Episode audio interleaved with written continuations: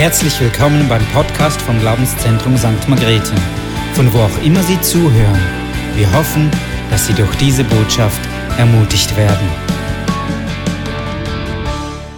Ja, bleiben wir doch gerade stehen. Mir ist es einfach noch auf dem Herzen, auch für die Erdbebenopfer zu beten in Syrien und in der Türkei.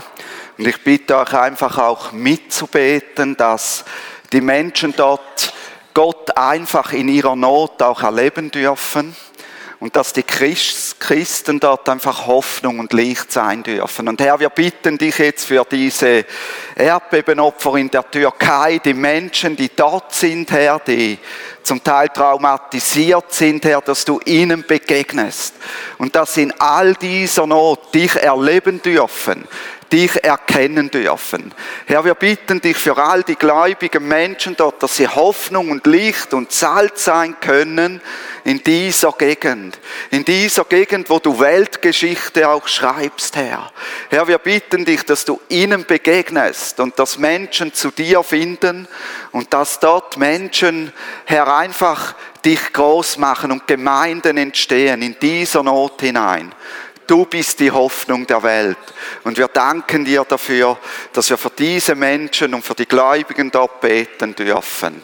Und Herr, öffne uns jetzt auch das Herz für dein Wort, Herr, dass wir dein Wort verstehen, dass wir dich besser kennenlernen und dass wir einfach offene Herzen haben für das, was du durch dein Wort sagen möchtest. Amen.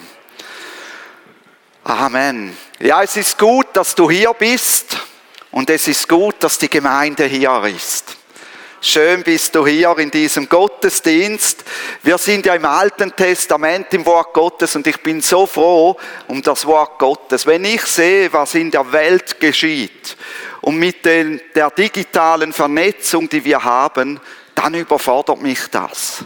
Aber ich bin so froh, habe ich das Wort Gottes, das mir Halt gibt, das mir Ausrichtung gibt und das mir wirklich Hoffnung hineinbringt. Wisst ihr, auf was ich mich freue im Himmel? Auf das Seminar mit Jesus, wo er zeigt, wo er im Alten Testament überall mitgewirkt hat und Menschen begegnet ist. Wer ist bei dem Seminar auch dabei? Wer meldet sich auch? Ach, einige. So super. Freue ich mich schon. Das wird eine Bombenstimmung. Die Bomben lassen wir jetzt weg, aber es wird eine super Stimmung dort sein. Ich will eine Geschichte in der Bibel aufgreifen, in der man davon ausgehen kann, dass auch Jesus höchstpersönlich eingegriffen hat. Und es wird auch jetzt Geschichten geben in der Türkei und Syrien, wo wir Zeugnisse hören werden nachher, wie Jesus eingegriffen hat. Es geht um die drei Freunde von Daniel, die wie Daniel 605 vor Christus aus Jerusalem von den Babyloniern mitgeschleppt wurden. Sie hatten wunderbare Namen, wenn du noch auf Namenssuche bist. Shadrach, Meshach und Abednego. Sie wussten, wie man sich als Fremde fühlt. Sie waren in der Fremde in Babylon. Und sie hatten unterdessen, dank Daniel, ihrem Freund, eine leitende Beamtenstellung in Babylon inne. Und da ließ der König Nebukadnezar ein 30 Meter hohes Standbild aufstellen, das drei Meter Durchmesser hatte und das er mit Gold überziehen ließ. Und dieses Bild ließ er nicht in der Hauptstadt aufstellen oder in der Stadt, wo er regierte, sondern er ließ es in einer Ebene aufstellen, wo viele Leute Platz hatten und wo man von überall her dieses Bild sehen konnte. Und jetzt hat dieser König alle Beamten mit Leitungsfunktion aus dem Reich Babylon ähm, befohlen, dass sie kommen müssen vor dieses Stammbild in der Ebene Dura. Und er hat gesagt, sobald die Musik ertönt, hat jeder vor diesem Standbild niederzufallen und es anzubeten. Jeder hat das zu tun. Und wer es nicht tut, der wird in den glühenden Feuerofen geworfen. Der wird verbrannt werden. Und jetzt, als der Klang der Musik ertönte, fielen in der Ebene alle auf ihr Angesicht nieder und beteten das goldene Bild an. Nur drei Personen blieben stehen. Schadrach, Meschach und Abednego. Sie gingen nicht mit dem Mainstream mit. Sie bekamen keine Likes. Sie bekamen keine Daumen hoch. Sondern die Leute rannten sofort zum König und sagten, hey, da sind drei Personen, die wollen sich vor deinem Bild, das du aufstellen hast lassen, nicht niederbeugen. Und das braucht etwas.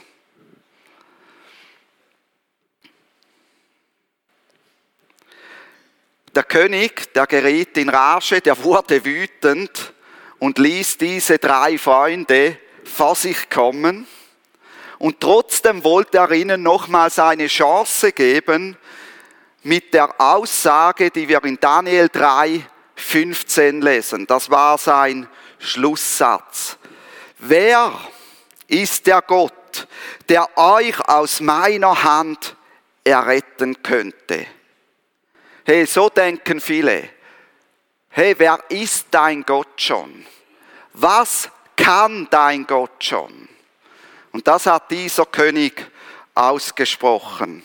Die Antwort von Shadrach, Meshach und Abednego ist gewaltig. Sie sprechen zum König, Nebukadnezar, wir haben es nicht nötig, dir darauf ein Wort zu erwidern wenn es so sein soll, unser Gott, dem wir dienen, kann uns aus dem glühenden Feuerofen erretten. Und er wird uns bestimmt aus deiner Hand erretten, o König. Und auch wenn es nicht so sein soll, so wisse, o König, dass wir deinen Göttern nicht dienen und das goldene Bild nicht anbeten werden, das du aufgestellt hast. Es wird so deutlich, diese drei Freunde fürchteten Gott mehr als den König. Sie fürchteten Gott mehr als die Menschen. Und der König wurde so wütend, dass sich sein Angesicht verändert. Und hast du das auch schon miterlebt, wenn jemand so wütend wurde, dass sich sein Angesicht veränderte? Menschen können wütend werden, wenn dir Jesus wichtiger ist als ihre Meinung. Und das erleben wir heute auch. Menschen werden wütend, wenn uns Jesus und das, was er denkt, wichtiger ist als ihre Meinung.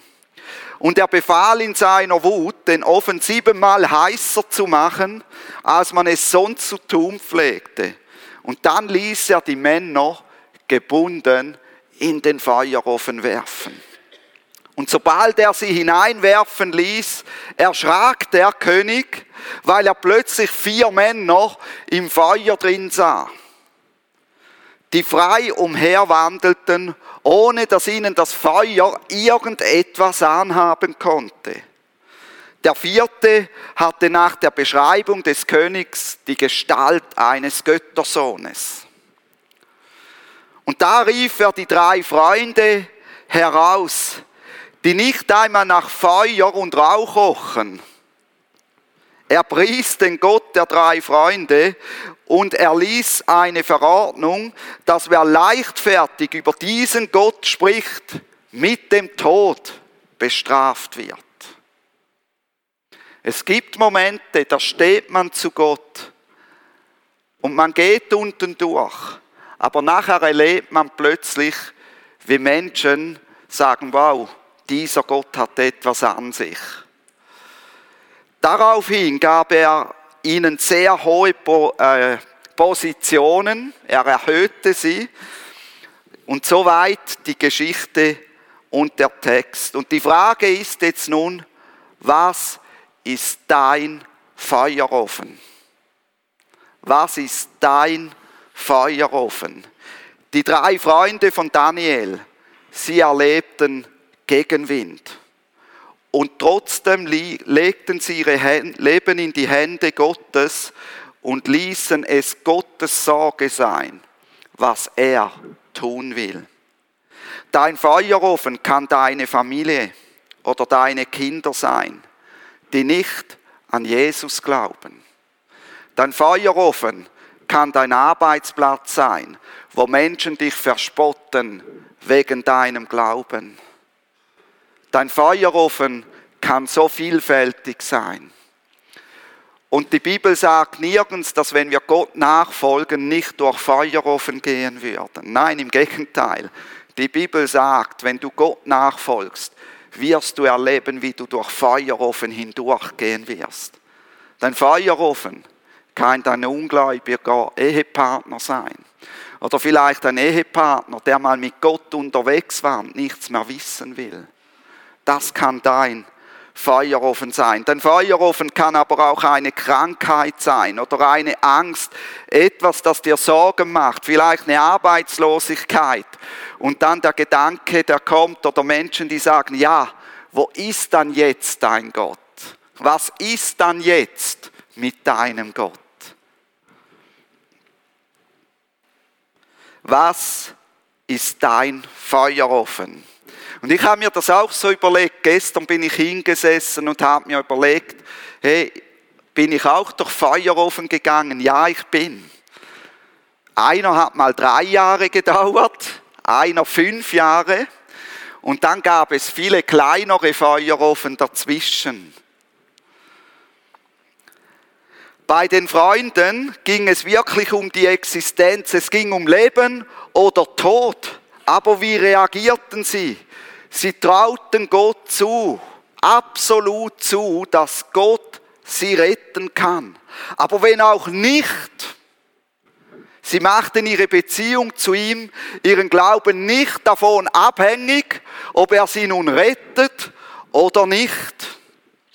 Er wird ihr Gott bleiben und sie werden ihn nicht verlassen und sich auch keinem anderen Gott zuwenden. Und vielleicht bist du heute hier und du überlegst, hey, will ich mich einem anderen Gott zuwenden? Und Gott ruft dich zurück und sagt, tu's nicht. Die drei Freunde, sie dachten vom Himmel her und was Gottes Möglichkeiten sind und nicht von der Erde her. Wie sieht das bei dir aus? Machst du deine Beziehung zu Gott davon abhängig, ob er jetzt eingreift in einer Situation oder ob er nicht eingreift? Ob er dir einen Wunsch erfüllt oder nicht erfüllt? Kämpfst du mit Zweifeln, wenn Gott nicht eingreift und stellst du deinen Glauben dann in Frage? Diese drei Freunde haben das nicht getan. Vielleicht lehrst du sogar andere oder denkst theologisch selber so, wenn du nicht gesund bist oder wirst oder wenn du keinen Ehepartner bekommst oder den falschen Ehepartner hast, dann stimmt etwas mit deinem Glauben nicht. Dann hast du irgendetwas falsch gemacht. Ja, wenn du genug und richtig glaubst, dann wird es geschehen. Nimm die Einstellung dieser drei Freunde ein. Gott, du kannst mir absolut helfen. Da gibt es kein Wenn und Aber und ich traue dir das zu. Aber wenn du es auch nicht tust, so tut das meinem Glauben zu dir keinen Abbruch. Ich werde weiter die himmlische Perspektive behalten. Du bist das Beste, was ich habe. Etwas Besseres gibt es nicht. Die drei Freunde wurden nicht vor dem Feuerofen bewahrt. Sie landeten im Feuerofen. Und da war eine riesen Anspannung, als die zum Feuerofen getragen wurden. Ich weiß nicht, was für Gedanken bei ihnen in den Kopf gegangen sind, als sie merkten, dass ihre Träger, weil die Hitze so heiß wurde, zusammenbrachen und starben. Da gingen ihnen Gedanken durch den Kopf. Sie landeten im Feuerofen, weil sie Gott treu blieben, auch in dieser Situation. Nicht im Feuerofen wären sie gelandet, wenn sie Gott nicht treu geblieben wären. Aber weil sie treu geblieben sind, sind sie im Feuerofen gelandet. Jesus selbst ging in den Feuerofen. Jesus selbst ging durch den Feuerofen hindurch. Auch wenn wir sein Leben sehen, wie er ans Kreuz ging und so weiter. Jesus ging durch den Feuerofen. Wenn wir die Propheten im Alten Testament anschauen, sie gingen durch die Feuerofen hindurch. Das Volk hörte nicht zu, das Volk verspottete sie, das Volk warf sie in den Schlammbrunnen hinein.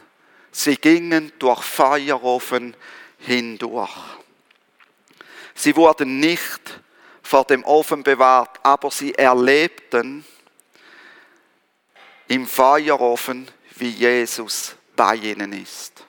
Und wenn du mal so rücküberlegst, durch welche Feuerofen bist du gegangen, dann wirst du auch merken, hey, Jesus war ja bei mir. Jesus hat mich getragen, obwohl ich ihn in dieser Zeit vielleicht nicht mal gespürt habe. Aber er war bei mir. Menschen sterben um ihres Glaubens willen an Jesus.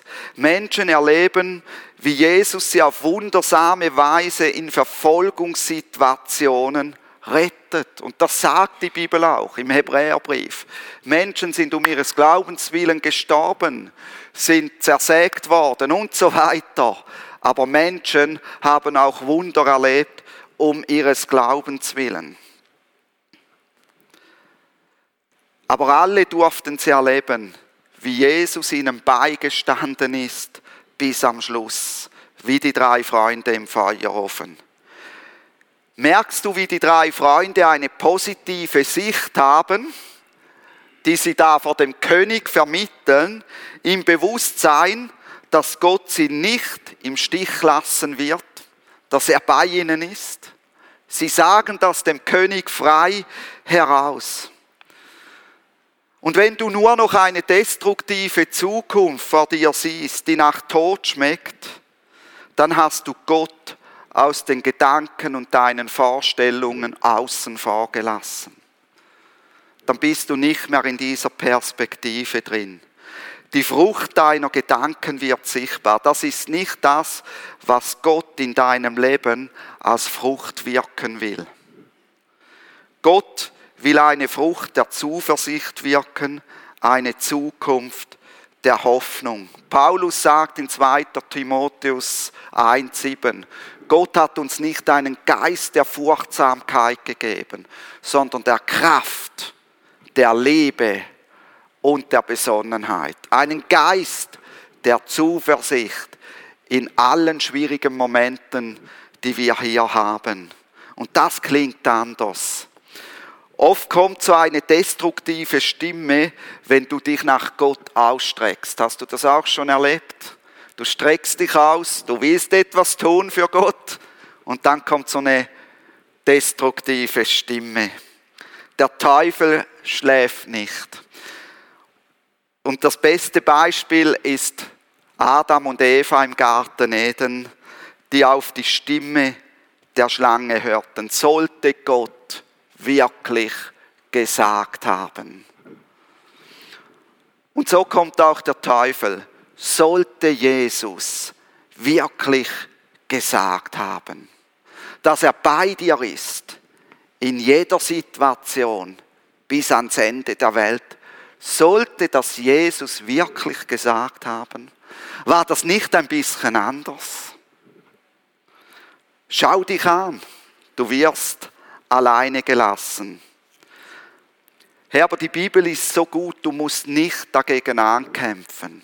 In Johannes 6, 29 sagt Jesus selber, Gottes Wille wird dadurch erfüllt, dass ihr an den glaubt, den er gesandt hat. Gott erwartet nur etwas von uns. Wir sollen an Jesus glauben, den er gesandt hat. Das ist das, was Gott erwartet. Glauben bedeutet Vertrauen. Er erwartet, dass wir Jesus vertrauen. Wollen Zweifel kommen, dann investiere dein Vertrauen in Jesus. Richte deinen Blick auf Jesus und nicht auf deine Probleme. Das Problem dieser drei Freunde war dieser Feuerofen, der vor ihnen stand. Aber sie richteten ihren Blick auf Gott, sie richteten ihren Blick auf Jesus. Und so konnten sie hindurchgehen. Jesus Christus ist das Wort Gottes, das Fleisch wurde. Deine einzige Aufgabe ist, an ihn zu glauben, ihm Vertrauen zu schenken. Und ich will dich heute ermutigen, schenk ihm wieder neu dein Vertrauen. Tust du das, so weißt du, dass du von ihm nicht alleine gelassen wirst. Und ich finde das Lied so stark. Und wenn ich kämpfe, dann kämpfe ich auf meinen Knien. Ich hebe meine Blicke zu dir empor, mein Gott. Oder die Hände heißt es dort. Der Sieg gehört dir allein. Egal was mit mir passiert, der Sieg gehört dir allein. Die Beziehung zu Jesus aufrecht zu erhalten, das wird dir Zuversicht geben in diesen Feuerofen. Die drei Freunde wussten, dass Gott sie nicht alleine lässt. Ob er sie nun rettet oder nicht, werden sie nicht gerettet, wird Gott bei ihnen sein und sie aus der Hand von Nebukadnezar errettet werden. Er wird keinen Zugriff mehr auf sie haben, wenn sie verbrannt sind. Amen. Aber Jesus hat immer noch Zugriff auf sie. Und zu 80 Prozent glauben wir den Lügen des Teufels und den Prägungen dieser Welt und nicht Jesus Christus. Darum mach heute wieder neu einen Deal mit Jesus. Was du mir sagst, glaube ich und Punkt. Kein Aber. Was du mir sagst, glaube ich, Punkt. Kein Aber. Ich lasse es mir nicht rauben. Ich werde die Sicht des Himmels behalten. Und das werden wir in Zukunft nötiger haben denn je. Was ist die gute Nachricht bei Leid und Gegenwind? Was ist die gute Nachricht davon? Leid und Gegenwind sind Bestandteil unseres Glaubens. Das sagt uns die Bibel. Sie sind also nicht ein Gradmesser dafür, dass wir falsch liegen, weil wir jetzt durch Leid und Gegenwind hindurchgehen. Leid und Gegenwind zeigen uns, dass wir wirklich mit Jesus unterwegs sind. Wer keine Feuerofenmomente erlebt um des Glaubens willen, der muss sich schon fragen, was mit seinem Glauben los ist. Wer nie erlebt, dass er belächelt wird um seines Glaubens willen, wer nie erlebt, dass Leute mal spotten um seines Glaubens willen, wer nie erlebt, dass Leute Widerstand leisten um seines Glaubens willen, der muss sich fragen, was ist mit meinem Glauben los? Lebt er? Ist da Vertrauen zu Jesus? Im Leid erfahre ich Rettung von Gott und durch mein Leid finden andere Rettung. Ich möchte ein paar Beispiele aus der Bibel nehmen. 1. Petrus 4, 12 bis 14. Da sagt Petrus, Geliebte, lasst euch durch die unter euch entstandene Feuerprobe nicht befremden oder durch den Feuerofen nicht befremden, als widerführe euch etwas Fremdartiges, sondern in dem Maß, wie ihr Anteil habt an den Leiden des Christus, freut euch, damit ihr euch bei der Offenbarung seiner Herrlichkeit jubelnd freuen könnt. Glückselig seid ihr, wenn ihr geschmäht werdet um des schlechten Charakters willen. Nein, das steht hier nicht. Manche Leute verwechseln auch das. Sie verhalten sich völlig daneben als gläubige Menschen und haben dann das Gefühl, jetzt erleben sie Verfolgung. Nein, hier steht, wenn ihr geschmäht werdet, um des Namens Christus willen. Denn der Geist der Herrlichkeit, der Geist Gottes ruht auf euch. Bei ihnen ist er verlästert, bei euch aber verherrlicht. Ist das nicht eine gute Nachricht, dass der Geist der Herrlichkeit, der Geist Gottes auf uns ruht, wenn wir geschmäht werden und für Christus leiden? Mehr von diesem Geist. Und ich weiß, das ist eine heftige Botschaft, denn es gibt Strömungen in der Welt, die machen eine absolute Segenstheologie. Wenn du mit Gott gehst, wirst du nur noch Segen haben. Friede, Freude, Eierkuchen. Meine Bibel sagt was anderes. 1. Petrus 4,19. Daher sollen auch die, und jetzt kommt es, welche nach dem Willen Gottes leiden, welche nach dem Willen Gottes leiden, ihre Seelen ihm als dem treuen Schöpfer anvertrauen und dabei das Gute tun. Gott will etwas ausführen mit dir.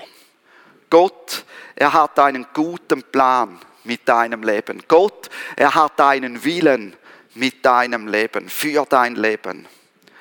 Damit dieser Plan zustande kommt, gehört wegen dem Gegenwind auch Leiden dazu.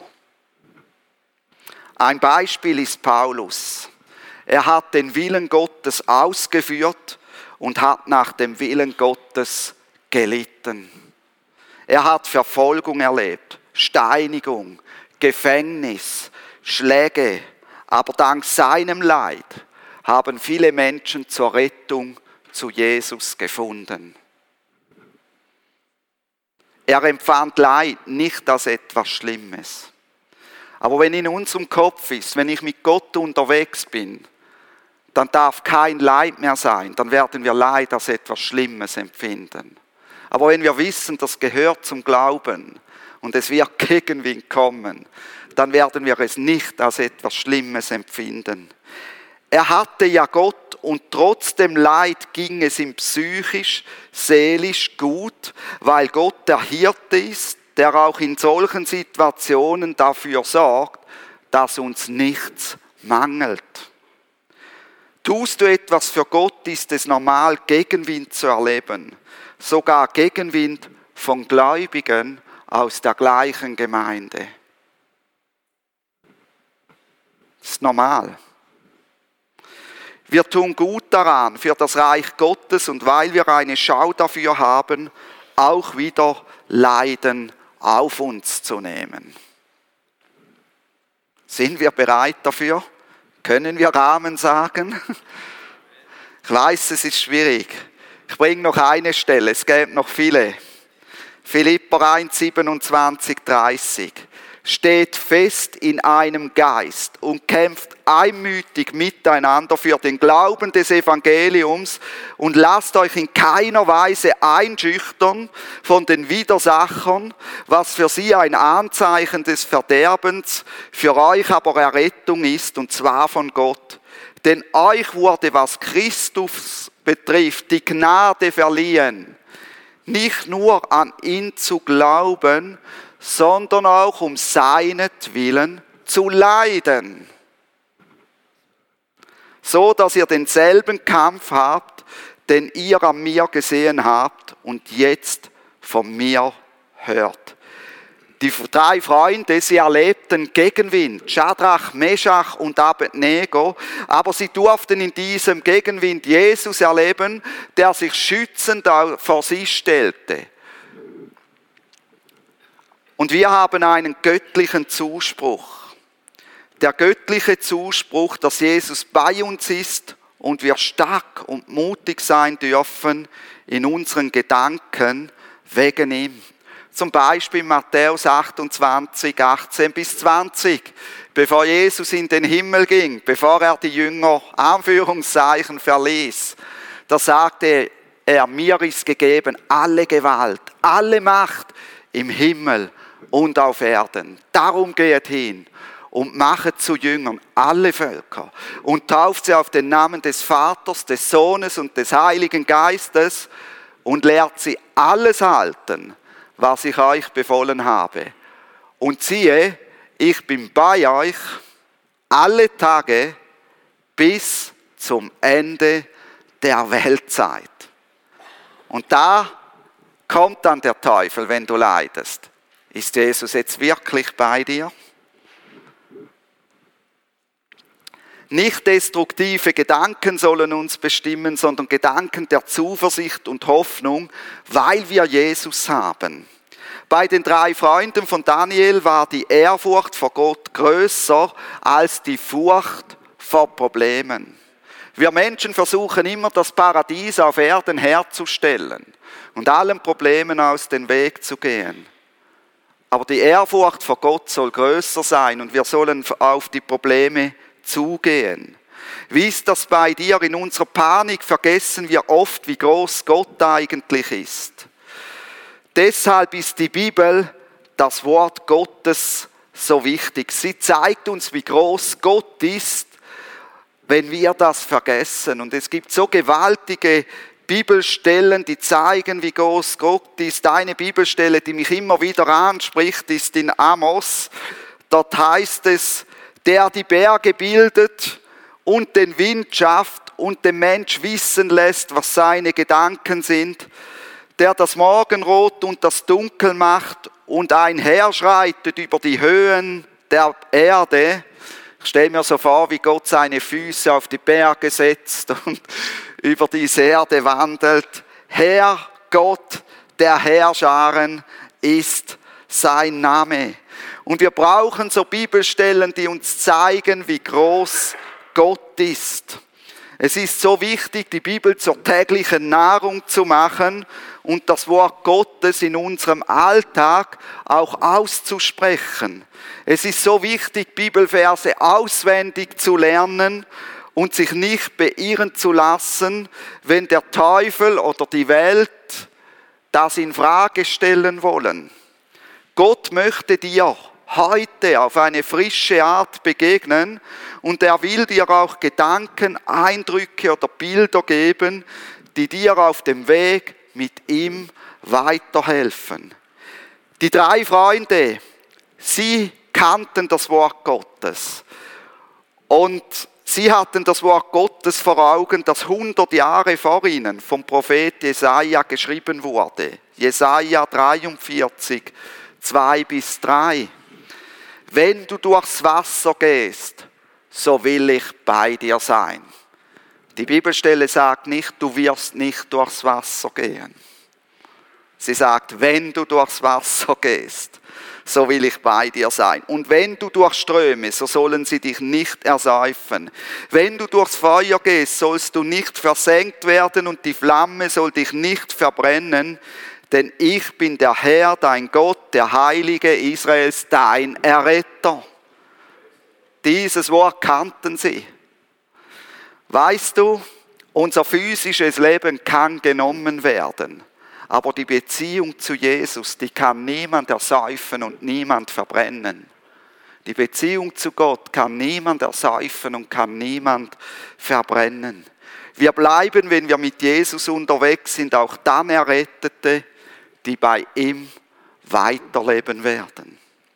Ich möchte noch Schritte mit auf den Weg geben und möchte noch Hausaufgaben geben. Lerne zwei Bibelverse auswendig. Tu das heute Nachmittag. Und zwar lerne einen Bibelvers, der dir die Größe Gottes oder die Größe Jesu vor Augen malt. Zum Beispiel Jesus sagt, mir ist gegeben alle Gewalt, alle Macht im Himmel und auf Erden. Wow, Jesus, wie gewaltig bist du. Und dann lerne noch einen Bibelvers. Oder suche einen Bibelvers, der zeigt, dass Jesus oder Gott bei dir ist. Und siehe, ich bin bei dir bis ans Ende der Weltzeit. Nur ein Beispiel. Suche sie heraus und schreibe sie auf. Und sprich sie dann eine Woche lang als ersten Gedanken aus, wenn du aufstehst und als letzten Gedanken, bevor du schlafen gehst. Das ist eine Herausforderung, aber ich habe volles Vertrauen in euch. Ihr packt das. Sprich sie zusätzlich bei den Mahlzeiten in Gedanken aus, diese Bibelverse. Und beobachte, was verändert Gott an dir. Was passiert in dieser Zeit? Wie erlebst du Gottes Kraftfeld, wenn schwierige Situationen kommen? Schreibe es auf und erlebe, was Gott an deinem Leben tut. Und wir werden jetzt diesen Gott anbeten. Und ich bete jetzt einfach noch dafür, dass Gott dir in dieser Zeit der Anbetung begegnet und du einfach eine neue Schau bekommen kannst. Und Vater im Himmel, ich danke dir, dass du real bist. Jesus, ich danke dir für dein Versprechen, dass du bei uns bist. Und ich danke dir, Herr, dass wir mit dir zusammen durch Feuerofen-Momente gehen dürfen. Du bist bei uns und wir haben dank dir Zuversicht. Und Herr, so bitte ich dich, dass heute, wenn wir jetzt dich anbeten, Menschen einen neuen Blick von dir bekommen, eine neue Sicht von dir bekommen und dass Menschen in dieser Zeit einfach ihr Leben wieder ganz neu dir weihen können. Amen.